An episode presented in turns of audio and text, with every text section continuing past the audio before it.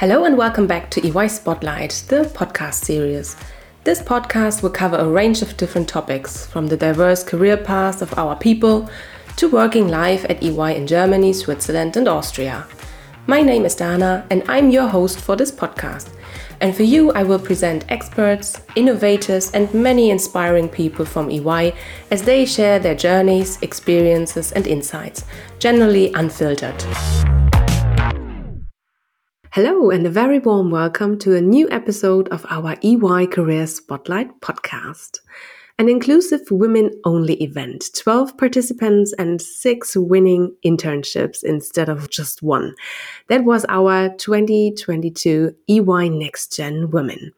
Today I'm talking to our three winners, Aurelia, Salome, and Johanna, who managed to convince the jury and our service lines and win an internship at EY. Stay tuned for an unfiltered look at the event and our winners' internships. Ladies, I'm very excited to have you all here in our podcast today. Thank you, Dana, for having us. It's a pleasure to be here. Thanks. So, before we start talking about your experiences at the EY Next Gen Women event and your internships, I would like to warm up a little bit uh, with a quick check in question according to our podcast motto, generally unfiltered. So, my question for you is what's a talent you have that you don't use at work? I mean, I can start otherwise. Yes, Salome, thanks. So I would say my talent is that I'm also a professional bartender, means I'm really good at mixing cocktails. And yeah, that is not really something that I use at work here, but sometimes I work in a bar. Nice. Very nice, Salome. What's your favorite cocktail? I don't have a favorite one. I actually have three favorites. That would be gin basil smash, espresso martini, and amaretto sour. Wow. Great. Uh, thank you very much, Salome, for sharing. Who wants to uh, go next? I'm still thinking, but uh, I think one of my great talents that I quite use a bit of work is cooking actually. I'm an excellent cook and I love cooking and baking. So whenever I cook and bake, I always bring some sweets at work for uh, sharing with my teammates. Also, very nice. Thanks, Johanna, for sharing. This is good. Um, when was the last time you brought some cake into the office? Actually, today I brought a banana cake. nice, good timing, I guess.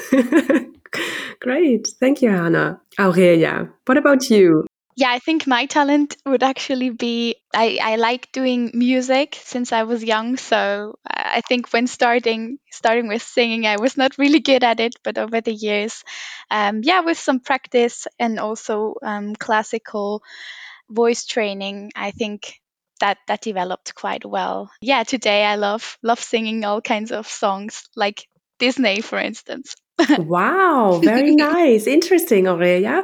Thank you very much for sharing. So, um, are you also playing, I don't know, the piano or something else? Yeah, exactly. Um, I like accompanying myself with the piano. Yeah, to just have a have a nice and holistic approach, and just sitting somewhere and starting to do music. That's that's quite nice. Very nice. Thank you very much for sharing, Aurelia. Great. Thanks, Elise. It's uh, really great that you three have taken the time to join me today.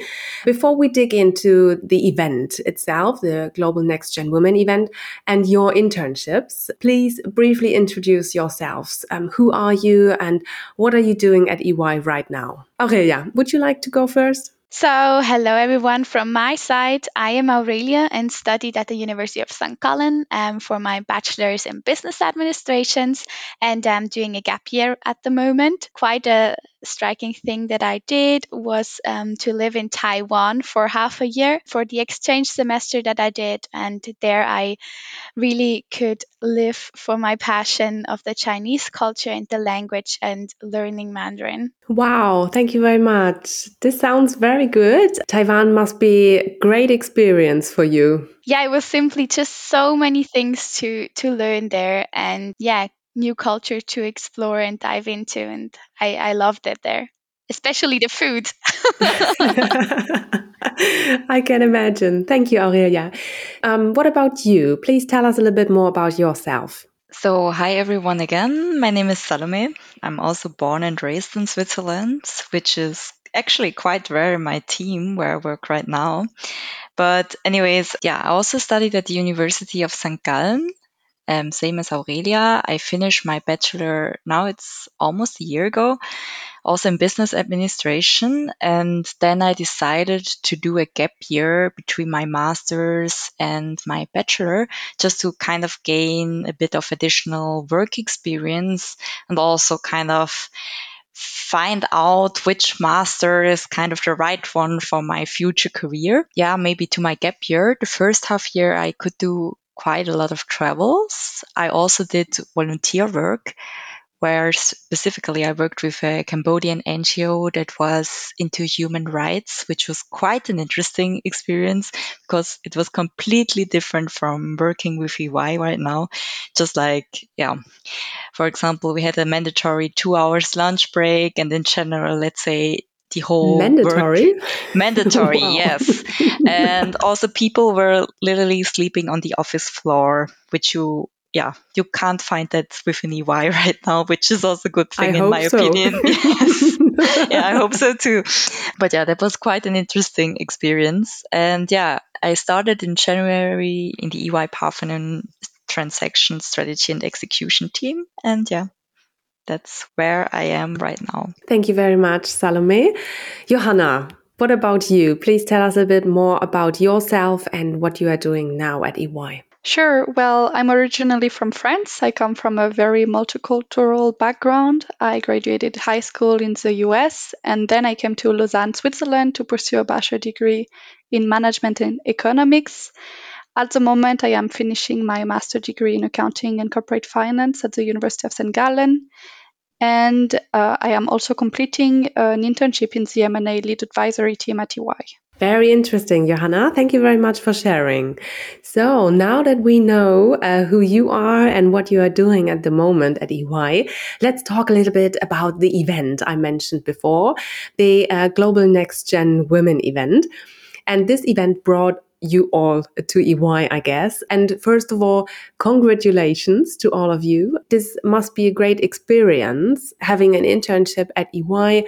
And yeah, also the event, Global Next Gen Women, must be a great experience. Was the event your first contact with EY? Aurelia. Yeah, so of course I knew EY before as one of the big four, but especially from from EY Parthenon and EY Parthenon Strategy, which I'm now part of, I have not not heard in in that depth, of of course. So it was quite nice for me there to get really first contact also with the people.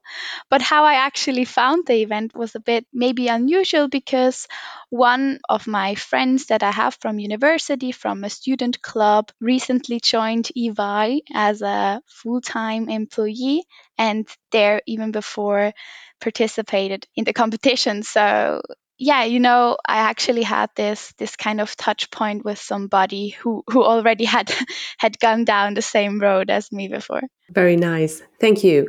Johanna, what about you? Yes, I actually encountered EY at the university and then I saw this intriguing ad on the event online and I was very interested and curious about it. Thank you. And Salome, yeah, what would you say? Um, was the event your first contact with EY? It was the first real contact, let's put it like that. I found out about the event through the website of my university. And obviously, I knew EY as well before as one of the big fours.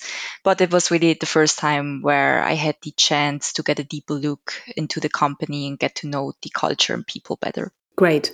So, yeah, truly a great experience for all of you. You all applied for the event and got accepted. Please tell me a bit more about the event itself. Um, what happened next? Yes, so after the formal application process was over, we received a welcoming package, which I thought was surprising. Um, uh, it was uh, just someday was in my in my mail, and I didn't expect that.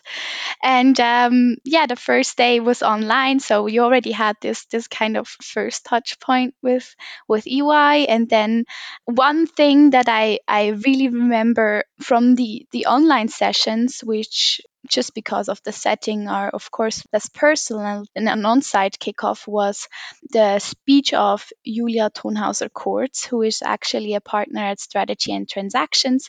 And she took her time to really represent and talk about like about women at EY and I thought that was quite nice to very soon understand what does this topic mean mean to EY also as a company and then, yeah, of course, on the second day, all of us 11 participants, we worked on a case study at the office. But I don't know, maybe Salome, you have more inputs on that. Yes, sure. So let me talk a bit more about the case study. It was actually about the coffee company, and we kind of worked together in groups of three, usually, at least in my team, it was like that.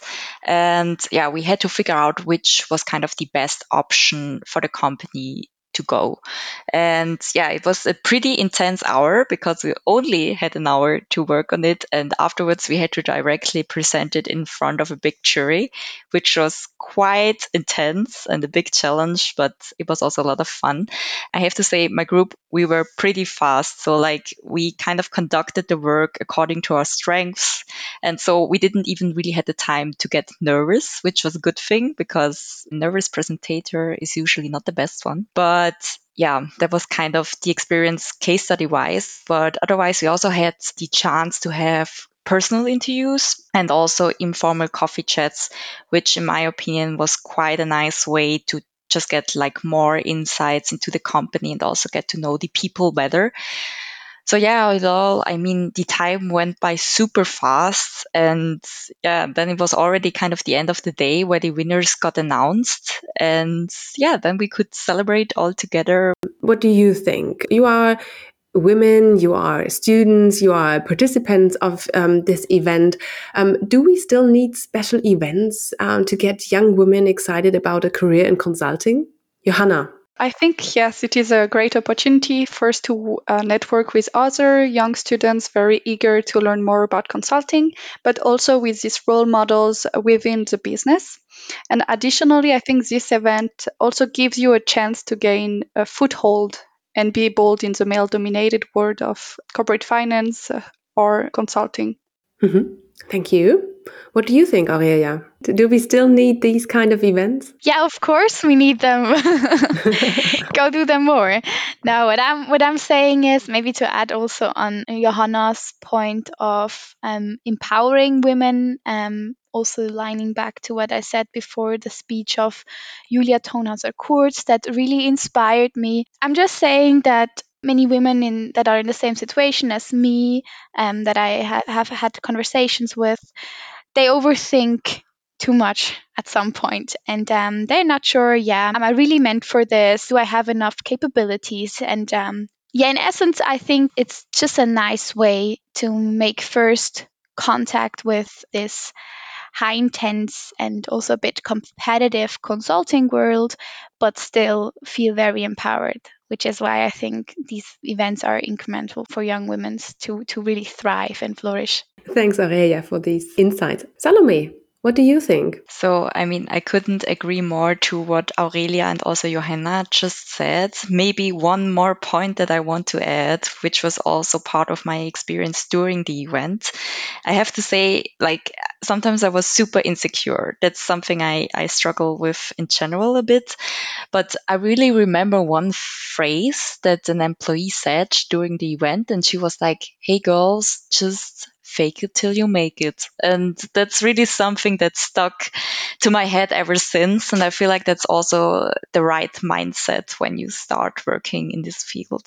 Yeah, that's that's great. That's great to hear. Um, thank you very much for sharing. And I also think yes, we still need these kind of events. Yeah, to answer all the questions from from all of the women out there uh, who are interested in consulting, um, because there are so many ideas around how consulting or working in consulting would can look like or would look like. Um, so it's better to hear from those who are working there right now and hearing their advice or especially their career advice. Great. Um, so out of the 12 participants uh, from the event, you three won an internship at EY. Let's talk real. Did you have any doubts or concerns before you started at EY? What would you say? Aurelia, maybe you go first. Yeah, since I'm I'm the newest to to join EY, I um, actually joined one and a half months ago in the strategy team. This is quite fresh for me. Also, also the thoughts I had before going to my internship. And of course, you kind of know what would expect you this high intensity and also delivery, let's say, pressure surrounding you. You kind of know what expects you. But then also entering it is a whole new story what really helped me within my first days and my first weeks were all the supportive colleagues that I have within my team. I think everybody is super supportive and open. They want to get wanted to get to know me from the very first day on, and um, really made made me aware of, of their perception of seeing me as a full blown teammate that's what really made me happy in the end to not second guess and doubt myself for my decision, but really say, yeah, I have this huge learning opportunity which is here for me. And um, I have these great teammates who can accompany my, me on my journey. And um, yeah, it's only been a few weeks, but I'm looking forward to to my my my next couple of months within the team. Great, thanks, Aurelia. Any doubts or concerns before you started at EY, Johanna? Well, I didn't really have any uh, concerns because of course, I know that corporate finance, most of the cliches are true and hold till today. But on the other hand, uh, the work life balance at EY was really good. And it really breaks the cliche of people working days and night and not having a life outside of work. So on this side, I was very pleasantly surprised. Sounds great. Johanna, thanks. So, Salome, anything to add from your side? I would say from my side, I can just agree that kind of the cliche of a male dominated working world is true, at least in my team. There are more men than women for sure, especially in the more senior positions. But I have to say that I thought it was like a tougher culture like Aurelia said, like just that there's more elbowing and less teamwork. And this was really where I was pleasantly surprised with when I had like yeah the opportunity to work together with my teammates. Sounds amazing. Thank you very much for yeah talking real to us and giving us um, an idea of how um, working at um, strategy and transactions um, looks like. Whether it has been a few weeks or a few months, the three of you have certainly gained quite a bit of experience here working at EY. Can you give us an impression of your work as an intern at EY? What are you dealing with? What are you working on? Johanna, maybe you go first. One thing that has truly stood out during my internship at EY is the incredible diversity and challenges of the project I've been involved in. It has been truly a journey of continuous learning and growth. So every single day present new opportunities to expand your skills and develop as a professional. And the range of tasks also has been really truly multi-faced and dynamic. So, for example, from conducting valuation to diving to market research, I've had the chance to tackle various aspects of the business world and it has been really fascinating to deeply analyze, for example, financial data and the next moment reaching out to, to potential buyers. So this is a constant variety in work that keeps me at least engaged and motivated and really excited about what each day brings. Sounds very interesting and very diverse and with a lot of experiences and great opportunities. Thank you, Johanna. Salome, what about you? How does your work look like? What are you doing? What projects you're working on? So I maybe start with the beginning of my experience. Um, I had a bit of a slow start because it was beginning of January and most people were on vacation. So there, let's say the first month was kind of slow and I wasn't on a project, but that changed then. And I had the opportunity to work on a big internal project, which was super interesting because I was part of two teams. So one hand, I was part of the local team in Switzerland. And on the other hand, I could also be part of a team which worked on a EMEA level, which was, yeah, it was just nice to have kind of both perspectives.